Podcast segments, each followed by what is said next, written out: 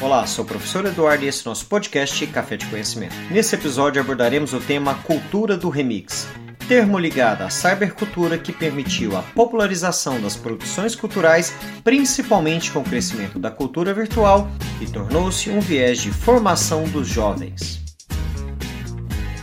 A cultura do remix é um termo criado dentro da teoria da comunicação ela representa uma sociedade acostumada a compartilhar, transformar e editar obras previamente conhecidas e protegidas pelos direitos autorais. A prática não é só presente na música, mas também na produção audiovisual e literária, utilizando da popularização dos recursos da produção de conteúdo e da facilidade de divulgação através das plataformas na internet. Portanto, definimos o remix como a cultura de fragmentar, recombinar, transformar que se estendeu em todas as partes da sociedade. Lembrando que o mundo do remix tem como principal diferença a diminuição ou a ausência da permissão do autor original para consumir e modificar o produto cultural.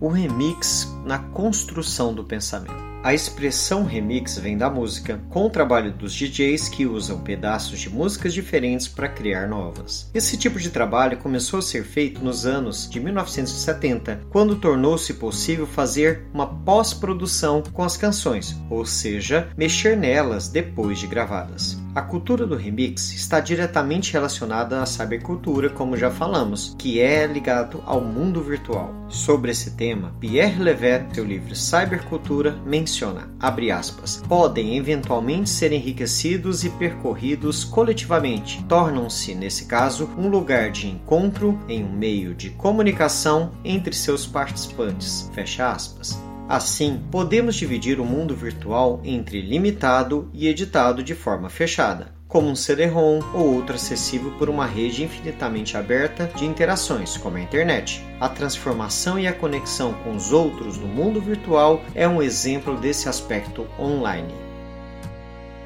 São diversas as obras que podem passar pelo remix entre algumas delas temos as fanfictures, graffiti, os softwares, a fangames, a modification, RPG de mesa, samplers, entre outras mídias. A seguir, destacaremos cada uma delas.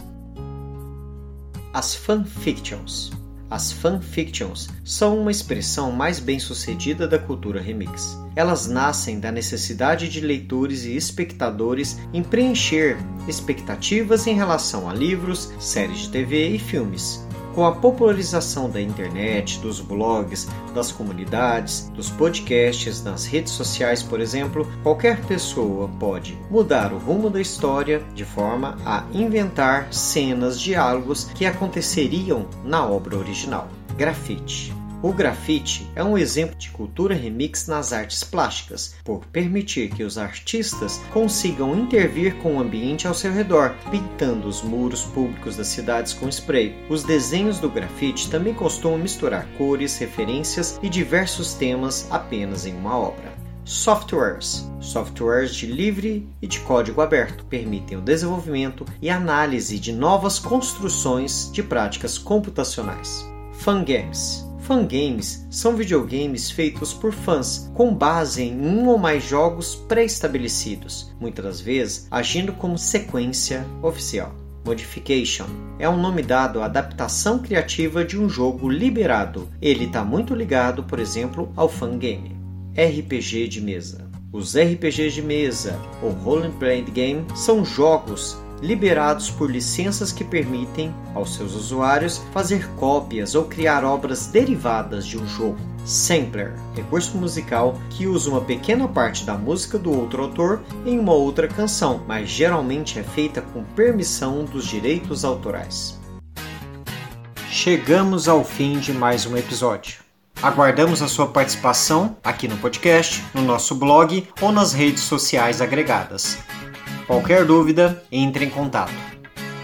Edição de som Eduardo Rosetti de Carvalho.